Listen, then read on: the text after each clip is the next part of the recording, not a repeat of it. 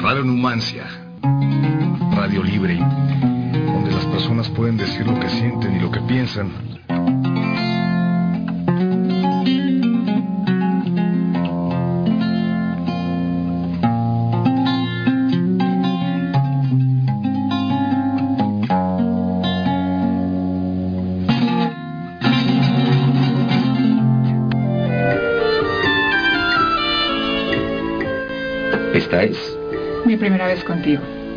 Comenzamos.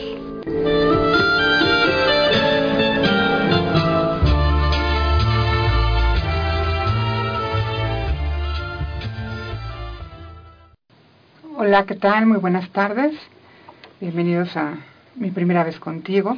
Eso de mi primera vez contigo está, y además en ese tono maestra, debe ser alegre. Las primeras veces siempre son una cosa. Son una cosa jocosa. o algo, o algo, no menos entusiasmado el asunto. Bueno, pues en esta ocasión vamos a hablar un poco de Federico García Lorca. Este, él nació el 5 de junio de 1898. O sea que este mes está Cumpliendo. cumpliendo, o estaría, pero está, porque sigue estando entre nosotros. ¿no? Es maravilloso poeta, pasional hasta lo más, más hondo. Erótico, Ajá. cachondo, terrible, y además el representante de todo un país en muchos aspectos. Eh, España, el, bueno, el, el grupo de gitanos es muy representado por él a nivel mundial, esa pasión, esa fiesta, el colorido, ese tipo de cosas. Inmediatamente piensa uno en García Lorca, ¿no? Vamos, no solo se, se inclina hacia la poesía, ¿no? Teatro. Este, en, lo que es literatura, pues, teatro, poesía, pero también en la música, ¿no? Se adentró mucho en la música, este, era guitarra, piano, sí, el flamenco, este, era un gran admirador de, de la danza, ¿no? De- del baile flamenco, del cantejondo. En fin, podemos decir literalmente que el hombre era un estuche de monerías, ¿no? Un hombre además muy, bueno, para mí muy bien parecido, ¿no? Pero, o sea, con una personalidad muy fuerte, muy, muy fuerte, muy, como bien dices tú, ¿no? Un hombre con mu- muchísima pasión en todo lo que hacía, ¿no? Si, si era la música, si era, pero su presencia, ¿no? Era Una, una presencia impresionante. Y esa manera de escribir que, caramba, ¿no? O sea, en todo, ¿no? Cada, cada letra que, que ponía fuera este el romancero gitano este o el poeta de Nueva York, o sea, cada, cada palabra. Y, para- y además cada palabra que inventaba. Porque García Lorca es una gente que está en los diccionarios como inventor de palabras, ¿no? Sí, un tipo muy bien puesto, muy buen, este, muy bien parecido. Eh, eh, era homosexual. Sí, sí, sí, pero vamos, este, Hablaba de las mujeres. hablaba de las mujeres como si fueran, yo creo que era un gran admirador de la mujer. Sí, yo creo que fue un hombre que, que amó, amó a la mujer, porque, o sea, para escribir así de, de una mujer tienes que amarla. No, bueno, y la des- por ejemplo la descripción o, o la poetización de un encuentro sexual con García Lorca, hablando de las mujeres, yo creo que en ese momento él era heterosexual. Terriblemente Sí, yo creo que en ese momento sí, ¿no? Con, con la casada infiel, ¿no? Por ejemplo. Por ejemplo. Ujú. Que más adelante este, daremos lectura al, al poema, pero en este momento más bien me gustaría preguntarte sobre bodas de sangre. Sí, Sí, yo sé que, que tú la representaste hace algunos años, entonces me gustaría que nos contaras tu experiencia en esa puesta en escena, ¿no? Yo hice la luna. El, el personaje de la luna es, es como la muerte. Es- Si primero nos cuentas de qué se trata. Ah, bueno. Es la boda de dos este, jóvenes en algún pedazo de España, en algún pedazo de, de la Sevilla o la, la Extremadura, ¿no? Muy, a- muy al sur. Este, es el novio, que así se llama, la novia, la madre, que así se llama, no, no, no tiene nombres, Leonardo, que es el, el, el, anterior novio de esta niña que se casa. Y el padre, la nana, eh, es una mujer que pide este, a una jovencita para casarla con su hijo. Y la jovencita se va con el exnovio, que además es el marido de su prima, en la noche de bodas. Parece una cosa muy sencilla de contar, y, pero está extraordinariamente cuando, cuando eh, muy bien explicado, muy, románticamente, muy, poéticamente. García Lorca hace una verdadera genialidad de esto. El personaje, por ejemplo, que se lleva la obra, a mi juicio, es la madre. La madre es una anciana, así lo describe. Y la anciana de tener 40 años, 45 años. Eh, pero es una anciana de la época de García Lorca. Entonces era una anciana española, viejita, eh, acabada, una mujer eh, guardada. Reprimida. Intensamente reprimida. La sexualidad en ella es sale muy a flor de piel. Pero está, está le mataron al marido con casi tres años de haberlo gozado. La dejó con dos hijos. Es, lo, matan al primer hijo y lo matan los Félix que curiosamente Leonardo es de los Fénix, o sea, el, que le roba la, la, esposa al novio es de la misma familia de los que matan a su, a su anterior, a su marido y a su hijo. Entonces hablamos de una madre reprimida, dura. Tremenda, tremendamente fuerte. Una pobre mujer a la que las, las paredes de la casa se le incendian. La que... Quizá un poco como este, la de Bernarda Alba, ¿no? Que también este, hablamos ahí también de puras mujeres, ¿no? Es lo que nos llama la atención, ¿no? Un poco de, García Lorca que este que su centro fue la mujer, ¿no? Su centro. Pero a ver, ahora platícanos de, de tu personaje, de la luna. La luna, la luna es un jinete negro sobre un caballo negro. Es la muerte. La luna tiene un pequeño pedazo que, por ejemplo, en este libro que tengo en la mano no sale le, dieron corte, porque es una este, adaptación de Bodas de Sangre para Tabasco. Está padrísimo, además. Con fotografía Preciosa. De, de ¿no? Sí. Y este. La, la luna tiene un monólogo en el que es, es, decir, a la luna la llamas como a un brujo, como a un ser sobrenatural, y viene a recoger la sangre. es la, la que recoge la sangre del, de los muertos, de los, que, de los que mueren en asesinato. Entonces tiene un pedazo divino. Bueno, es un monólogo, lo llaman. Esa luna, esa luna. Y entonces llega la luna, déjame acordarme porque la hice hace 28 años. de, como de, cisne redondo en el río, ojo de las catedrales, alba fingida en las hojas soy no podrán escaparse, porque van, huyendo el, el Leonardo y la novia. ¿Quién se oculta? ¿Quién solloza por la maleza del valle? La luna deja un cuchillo abandonado en el aire que siendo acecho de... ¿Cómo es? Que siendo acecho de sangre quiere ser... No, que siendo acecho de plomo quiere ser dolor de sangre. Este... Otro pedazo que dice, dejadme entrar, vengo helada por paredes y cristales. Abrí tejados y pechos donde pueda calentarme. Tengo frío.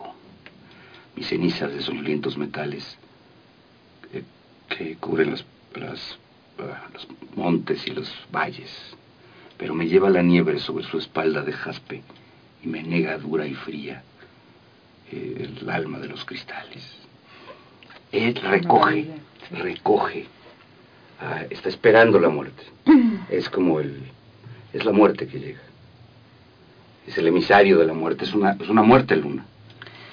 Es una, es una obra muy sexual, es una obra tremendamente sexual.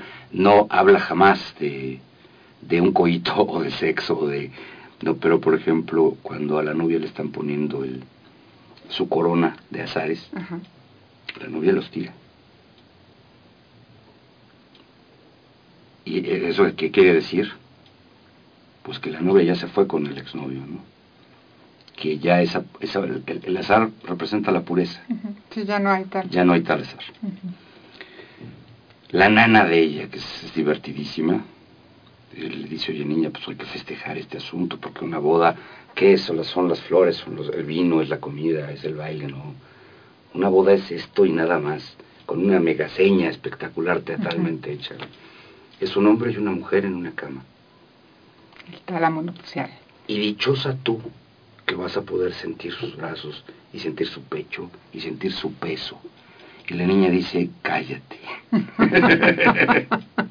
o no me caso. Cállate que no me caso ya ahorita.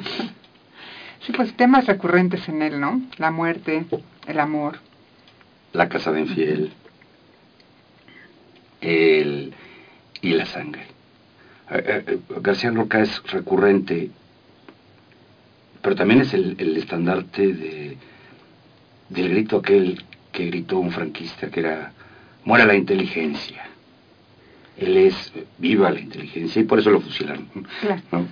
Sí, pero vamos, me refiero a o sea, la muerte por un lado, ¿no? Que es, eh, apasionante también, ¿no? Erótica, es erótica ella el amor que, que, vamos, no es solo el amor de pareja, ¿no? El amor hombre-mujer, mujer-mujer, hombre-hombre. No, el amor en general. El amor en general, el amor a la patria, el amor al conocimiento, el amor al otro, en fin, ¿no? A todo lo que nos rodea. Y, fue un hombre que amó, que amó intensamente la vida, así como creo que también amó la muerte, tanto como la música y la poesía, ¿no? Era un gran amante de era un encanto, debe haber sido difícil de tratar, pero, pero era un tipo intensamente apasionado, por eso digo que debe haber sido difícil de tratar. Para una época como una, una España franquista en, en, la que la gente no podía ni, ni hablar, porque era fusilada. Sí, ahora él nace en 1898. Sí. Nosotros tengo entendido, lleva una infancia muy tranquila, ¿no? Tiene este, tres hermanos ¿no? Su mamá una maestra muy, muy sencilla, muy discreta, su papá este otro personaje muy, muy amable, digamos, ¿no? Y él nace en Fuente Vaqueros, en Granada, ¿no? Y había otro pueblito cercano que se llamaba, creo que Asquerosa, ¿no? Y se van a, a vivir ahí un tiempo. Y al final acaban en Granada precisamente por, por los estudios, ¿no? Pero vamos, llevan una, una infancia muy tranquila, muy... sí, niños sanos, este, la noviecita, este, en fin, una relación entre hermanos muy, muy bonita. Las gentes de la provincia, dirían, ¿no? no, la gente de la provincia, perdón. Sí, una, una, una infancia linda, tú. Ya posteriormente, sí, él se va a Madrid, ¿no? A estudiar. Este, ya creo que entra a la Facultad de Derecho, ¿no? Para darle gusto al padre, por un lado, por otro lado estudia Filosofía y Letras también. Y al tiempo es que estudia piano y estudia guitarra. era un hombre muy muy completo y que ahora sí que no se quedó con ganas de nada. Sí, si bien murió de una manera terrible y joven, sí, fue, no se quedó con ganas de nada y eso es maravilloso. Eso es maravilloso. Y raro, pero muy celebrable. Claro. Ojalá, ojalá y, viviera, fuera más, más constante ese tipo de vidas. Este, Federico García Lorca es, yo creo que sí es un representante único de España, ¿no? Sí, sí, si piensa uno en España, puede uno pensar en, obviamente, en Cervantes y en Góngora y Quevedo, y, pero es, es García Lorca. Incluso yo creo que del mundo de habla hispana, ¿no? Porque, o sea, traen tal proyección, tal pasión, ¿no? Sus, sus textos que es imposible, es imposible ignorarlo, ¿no? Sí. Sí, la verdad. Ese pedacito, ¿podrías leer La Casada Infiel o Master? ¿Te parece si vamos a un corte y regresamos con La Casada Infiel? Perfecto. Nos vamos a un corte y los dejamos con música de García Lorca. Adelante.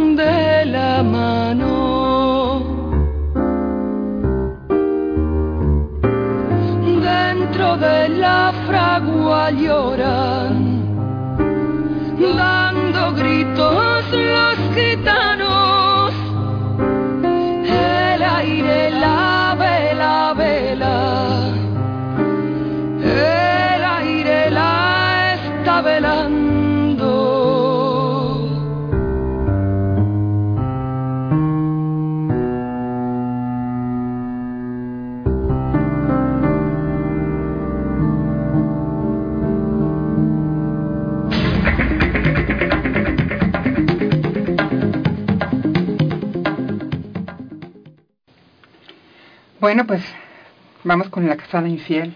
Vamos. Y dice, y que yo me la llevé al río, creyendo que era mozuela, pero tenía marido. Fue la noche de Santiago, y casi por compromiso, se apagaron las farolas y se encendieron los grillos. En las últimas esquinas toqué sus pechos dormidos, y se me abrieron de pronto como ramos de jacintos. El almidón de su enagua me sonaba en el oído, como una pieza de seda rasgada por diez cuchillos.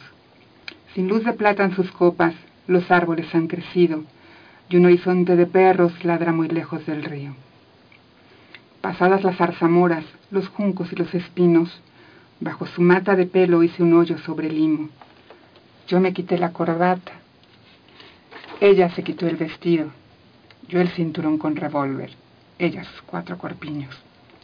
Ni nardos ni caracolas tienen el cutis tan fino, ni los cristales con luna relumbran con ese brillo. Sus muslos se me escapaban como peces sorprendidos, la mitad llenos de lumbre, la mitad llenos de frío. Aquella noche corrí, el mejor de los caminos, montado en potra de nácar sin bridas y sin estribos. No quiero decir, por hombre, las cosas que ella me dijo. La luz del entendimiento me hace ser muy comedido. Sucia de besos y arena, yo me la llevé del río. Con el aire se batían las espadas de los lirios. Me porté como quien soy, como un gitano legítimo. Le regalé un costurero grande de raso pajizo y no quise enamorarme porque tenía marido. Me dijo que era mozuela cuando la llevaba al río. Aquella noche corrí el mejor de los caminos. Montado en potra de nácar, sin bridas y sin estribos. Casi la conozco. no, pues ni hablar, ¿no? A ver, ¿qué te parece que hacemos un, este, un análisis de texto, maestra? Aquí mismo de una vez. Pues mira, más allá que un análisis de texto es un análisis del alma, ¿no? un análisis del cuerpo. ¿Qué se siente? pues qué se siente, pues se siente todo, ¿no? O sea, es es cómo te es ese ritmo, ¿no? Es cómo te va pegando cada palabra, cómo lo vas sintiendo, cómo vas, no sé, lo transmite, lo logra lo transmite, o sea, no sé si tú como hombre, ¿no? Te sientas en un momento montado, ¿no? Digo, espero que no me pase.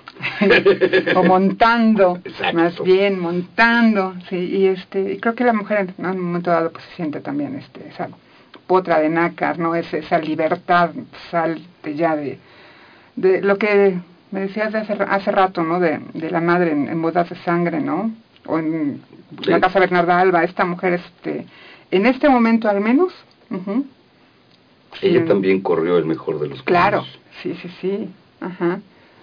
Sí, no quiso enamorarse. Yo ahí lo que veo es que él ya estaba enamorado. Dice, no quise enamorarme porque teniendo marido me dijo que era mozuela cuando me la llevaba al río ya, ya estaba enamorado, ¿no? O sea, el, que tú tomes a una mujer de esa manera es porque ya estás más allá del bien y del mal, ya perdiste, ¿no?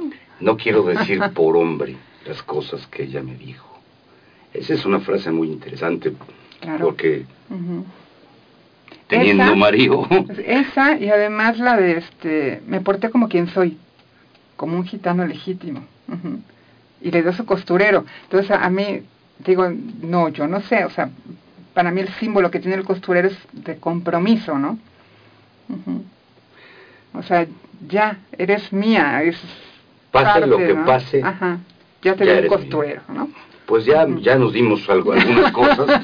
algunas otras cosas, pero el costurero es como el símbolo de esa... De esa entrega. De esa entrega, de, de esa alianza, digamos, ¿no? De cuerpos y de almas, ¿no?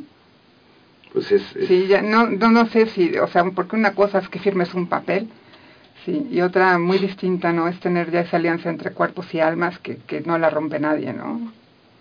Y menos con un costurero de, de por Imagínate, ya está bien cosido, ¿no? ¿De, de qué? De, de la no, pajiza o cómo era? Eh, sí, Aquí, mira, pensé ahorita seguir con esto, pero ¿qué te parece que te leo este primer pedazo, que es la madre, ¿no? es, además es una madre muy interesante, es la primera escena dice así, es un diálogo entre el, hijo y la madre. Entra el hijo, madre, ¿qué? Me voy, ¿a dónde? Al campo. Espera, ¿quieres algo? Hijo, el almuerzo. Tienes que comer. Déjelo, comeré frutas en la, milpa, dice aquí, porque esta es una... Adaptación. deme la navaja. ¿Para qué? Para cortar. Y ella le contesta, la navaja, la navaja. Malditas sean todas y el bribón que las inventó, y las escopetas y las pistolas, y el cuchillo más pequeño, y hasta el hacha y los machetes de la era. Todo lo que pueda cortar el cuerpo de un hombre. Un hombre hermoso, con su flor en la boca, que sale a trabajar o va a siembras porque son de él heredadas.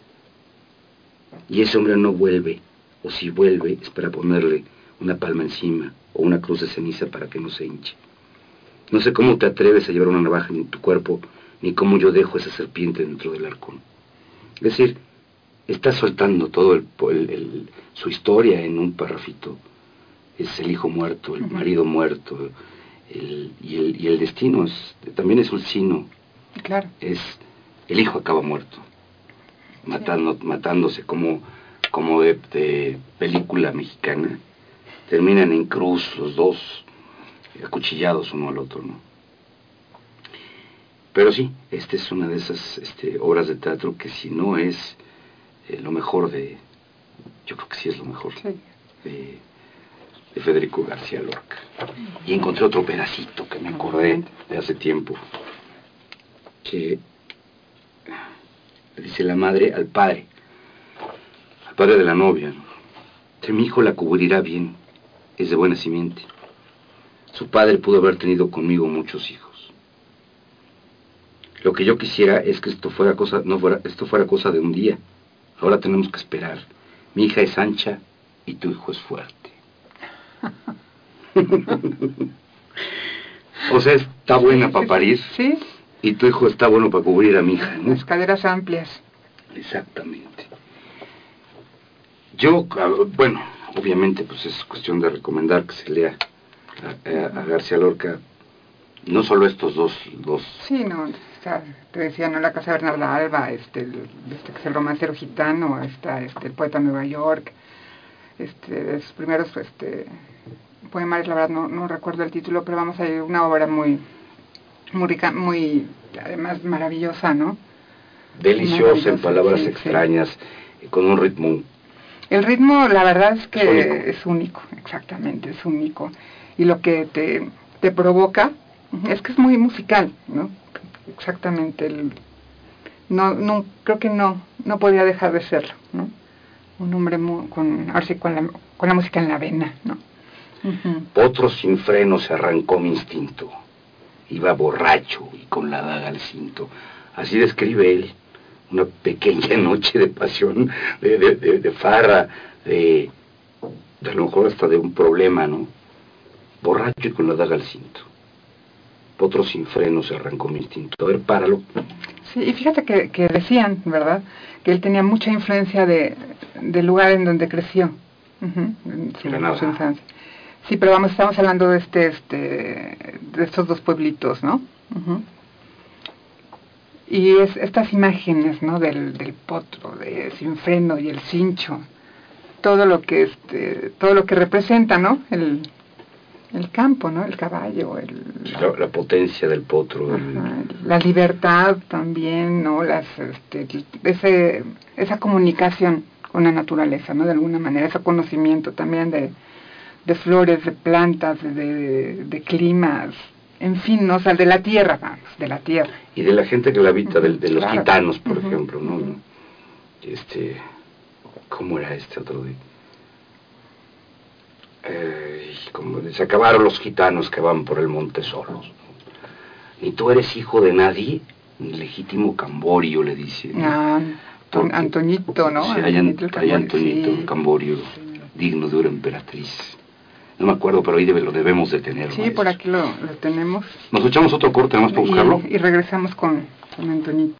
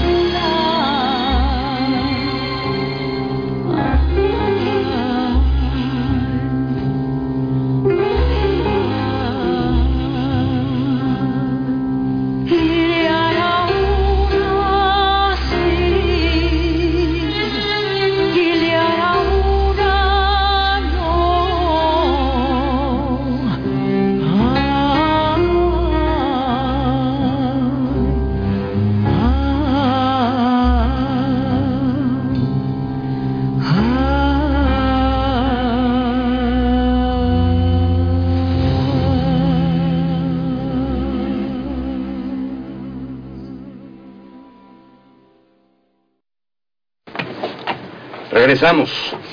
Regresamos un poco tardíamente, porque hay que cerrar la puerta aún. Pero, pero oíamos a, a Ana Belén en una, en una canción espectacularmente rara, porque yo nunca la había oído. A lo mejor no es tan rara, pero no es de las comunes. Cantando una nana. Nana Sevilla se llama. Bueno, Nana Sevilla, cuéntanos de la Nana Sevilla. No, no, más bien vamos con Antoñito Camborio, ¿no? Vamos, si nos, Si nos dejan. si nos dejan, ¿no? Con Venga. el privilegio de escucharte. Qué caray. A ver, me prestas los anteojos, maestro. Dice, muerte de Antoñito Camborio. Ahí va, ahí va. A José Antonio Rubio Sacristán. Voces de muerte sonaron cerca del Guadal- Guadalquivir. Voces antiguas que cercan voz de clavel varonil. Les clavó sobre las botas mordiscos de jabalí y la lucha daba saltos jabonados de delfín. Bañó con sangre enemiga su corbata carmesí, pero eran cuatro puñales y tuvo que sucumbir. Cuando las estrellas clavan rejones al agua gris, cuando los herales sueñan verónicas de Alelí, voces de muerte sonaron cerca del Guadalquivir. Antonio Torres Heredia, Camborio de duro crin, moreno de verde luna, voz de clavel varonil. ¿Quién te ha quitado la vida cerca del Guadalquivir? Mis cuatro primos heredias, hijos de Benamejí. Lo que en otros no envidiaban, ya lo envidiaban en mí. Zapatos color corinto, medallones de marfil, y este cutis amasado con aceituna y jazmín. Ay, Antoñito Camborio, digno de una emperatriz. Acuérdate de la Virgen porque te vas a morir. Ay, Federico García, llama a la Guardia Civil. Ya mi talle se ha quebrado como caña de maíz. Tres golpes de sangre tuvo y se murió de perfil. Viva moneda que nunca se volverá a repetir. Un ángel marchoso pone su cabeza en un cojín. Otros de rubor cansado encendieron un candil. Y cuando los cuatro primos llegan a Benamejí, voces de muerte cesaron cerca del Guadalquivir. Este fue. Este belleza, fue. ¿no? Precioso. Terrible. Terrible, pero es ahí, ¿no? Es la muerte, es el amor. Es la pasión. Y es la música, ¿no? Es ese ritmo que no pierde, que no pierde. El que lo pierde soy yo. Pero bueno, García Lorca no lo. No. Él va cuadrado en, en su. En su eh, va galopando, ¿no? Va galopando, es, es como si fuera un paseo, ¿no? Es como si García Lorca hubiera llevado un largo paseo por, por el mundo, ¿no? Él estuvo en México, estuvo en Cuba, estuvo en Nueva York, ¿no? Este, y, en, y en ese paseo hubiera ido recogiendo, ¿no? Todo, todo eso, pero sí un, un a galope, ¿no? A galope, recogiendo todas las pasiones, todas las, las palabras, las costumbres, las expresiones de las vivencias de la gente, ¿no? El sentir de las personas, ¿no? Pero sí creo que transmitiéndolo muy, muy desde su Ah, claro. ritmo, Sí, sí, desde sí. sus voces, Ujú. cosa que no es de- tan común. de- desde su voz de, de gitano, ¿no? Desde una voz gitana. Sin Una voz- olvidar nunca esa Una voz voz gitana que va recogiendo las, El mundo. al mundo, ¿no? Eso es lo que yo veo en que nos va contando pasiones, amores, desamores, dolores, asesinatos, eh, pero, pero, pero eso es algo que él no pierde y que pierden muchos autores. Cuando los autores se internacionalizan, es muy raro el que conserva su voz, su, su primera voz, ¿no? Esa, esa voz, como en este caso de, de Federico, del, de un gitano que va, que va contando. Yo creo que tienes toda la razón y es porque él siempre lo, lo, expresó desde el sentimiento más íntimo. ¿sí? No, no fue, nunca se quiso dar aires de intelectual, ¿sí? de ser el universal, o sea, él desde su desde su particular, su desde su individualidad, desde su sentir. Su yo maestra, no tenga miedo a la filosofía. este, salió, ¿no? Salió, expresó, escribió, cantó. Y salió original Sí. y constante, lo que hiciera, ¿no? Es, no es no es un autor como muchos otros, sin queja tampoco, pero que se va internacionalizando y va utilizando palabras y ritmos que no, Cada vez que no más le pertenecen. rebuscadas, este, que, que incluso, ¿no? Desgraciadamente a veces no te dicen nada, ¿no? Porque otra de las maravillas de Lorca es que Aunque no te diga nada, te dice mucho. te dice mucho. Te hace sentir es- mucho. porque es también tan musical, ¿no? Que, que tú puedes ser, un, o sea, que no hayas escuchado poesía jamás, es ser una niña pequeña y aún así te, te hace sentir algo, ¿no? Te, te despierta, te despierta. Hay que prohibirlo, maestra. ¿Cómo crees? Sí, aquí no vienen palabrejas extrañas. Ni... Bueno, sí vienen palabrejas extrañas, pero son invenciones de Lorca. No, pero además está tan bien armado que el contexto te la revela. Ujú. Sí, te va, te va traduciendo. Sí, o sea, ya en el contexto ya mm, tú adivinas, digamos, adivinas esa palabra. No es como cuando no hablas este, perfectamente bien un idioma, pero este, ya entendiste el, el contexto. resto, el contexto. Entonces, al, al ver esa palabra extraña, pues, ah, pues seguramente esto, ¿no? Intuyes, ¿no? Ya es por intuición. Yo creo que sí es una, es una, es pasión lo que él puede provocar. Y es un sentimiento extraordinario, porque, porque muy raro es el poeta. Bueno, vamos a ver, a ver, este, puedo escribir los versos más tristes esta noche. Escribir, por ejemplo, la noche está estrellada y tiritan azules los astros a lo lejos. Sí, qué bonito, qué bien dicho, no me estoy quejando, no estoy haciendo una comparación odiosa, estoy contando que tiene otro ritmo y otra forma de, de sentir la pasión, ¿no? Más Pues, digo, suavecita, más light. Muy suavecita, ¿no? Muy suavecita. Sí, no es, no es algo que te, No es te pasión, vuelva loca. Exacto. no es pasión. Ajá.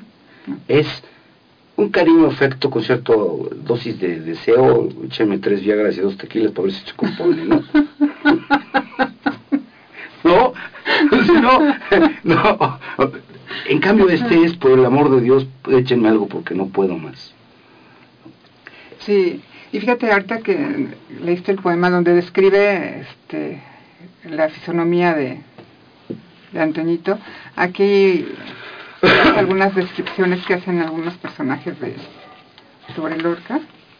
A ver, tú que traes los lentes. Déjame los pongo. Semblanzas.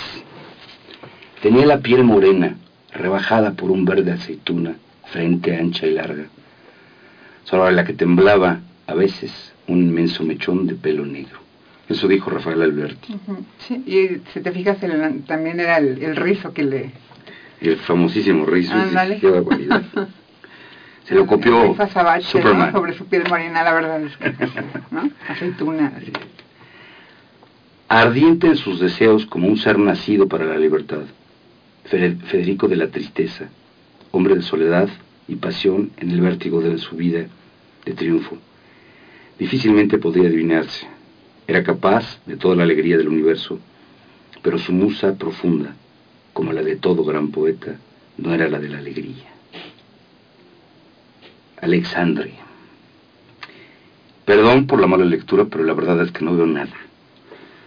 Dice, a su presencia física se han referido muchos poetas, entre ellos Neruda, Ángel del Río, Cernuda y muchos otros. Todos coinciden en afirmar que su figura era, sin ser bella, hermosamente española, llena de irresistible atractivo, que es lo que, en definitiva, cuenta.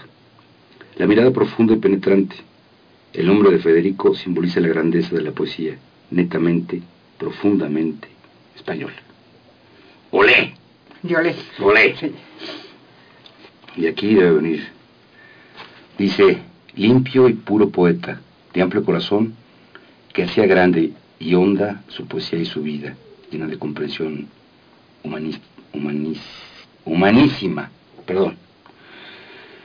Tengo una poesía de abrirse las venas, una poesía evadida ya de la realidad, como una emoción donde se refleja todo mi amor por las cosas y mi guasa por las cosas. Amor de morir y burla de morir. Eso dijo García Lorca. Cuando yo muera, enterradme con una guitarra bajo la arena. La guitarra y el amor y la muerte son sus tres musas, amadas y amantes. Pues la música al fin, ¿no? Lo que decíamos hace un rato. La musicalidad del individuo. Sí, mucha gente como yo, este, no es que creciéramos leyéndolo, pero sí crecimos oyéndolo. Exacto. Era, era parte, como Pedro Infante y Amorcito Corazón. Es. Por el otro lado estaba Federico y, y este, Targa y, ¿cómo se llama este de la guitarra que acaba de morir hace poco, que lo vimos en un concierto, creo que sí el único concierto que he ido en mi vida. Paco de Lucía, Ah, maravilloso. divino. Murió gracias al sistema este, de salud mexicano, por cierto. Vamos a leer otro pedacito ya. Vamos. ya, o ahí muere ¿Quieres, maestra. este, si quieres el anterior.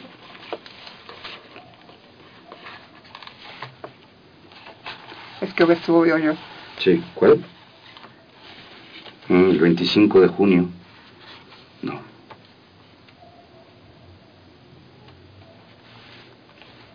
Ah, aquí está. Ok. Es una cosa espectacular. Dice, prendimiento de Antoñito el Camborio en el camino de Sevilla, a Margarita Girgo. Antonio Torres Heredia, hijo y nieto de Camborios, con una vara de mimbre va a Sevilla a ver los toros. Moreno de verde luna, anda despacio y garboso. Sus empavonados bucles le brillan entre los ojos. A la mitad del camino cortó limones redondos y los fue tirando al agua hasta que la puso de oro. A la mitad del camino, bajo las ramas de un olmo, guardia civil caminera lo llevó codo con codo. El día se va despacio. La tarde colgada a un hombro, dando una larga torera sobre el mar y los arroyos. Las aceitunas aguardan la noche de Capricornio y una corta brisa ecuestre sobre los montes del plomo. Antonio Torres Heredia, hijo y nieto de Camborios, viene sin vara de mimbre entre los cinco tricornios. Antonio, ¿quién eres tú? Si te llamaras Camborio, hubieras hecho una fuente de sangre con cinco chorros. Ni tú eres hijo de nadie, ni legítimo Camborio. Se acabaron los gitanos que van por el monte solos. Están los viejos cuchillos tiritando bajo el polvo. A las nueve de la noche lo llevan al calabozo. Mientras los guardias civiles beben limonada todos. Y a las nueve de la noche le cierran el calabozo, mientras el cielo reluce como la grupa de un potro. Ni tú eres hijo de nadie, ni legítimo Camborio. Muy bien. ¿Qué clase de herencia le dejaron a este muchacho? Bueno, pues con esto cerramos el programa de hoy con este enorme Federico García Lorca. Divino Federico García Lorca. Lo hayan disfrutado tanto como lo hemos disfrutado nosotros y lo sigan disfrutando. ¿no? Hay que hay que leerlo, hay que vivirlo, hay que sentirlo, no es, es que no puedes. Hay que se- sentirse un poco este Antonio Vargas Heredia o Antonio el Camborio. O la o- casada infiel. hay que ser un poco infiel. Está bien. Con esto nos despedimos y lo dejamos con otra rola también de García Lorca. Ajá. Esa va a estar buenísima. Bueno, hasta el próximo lunes. Gracias.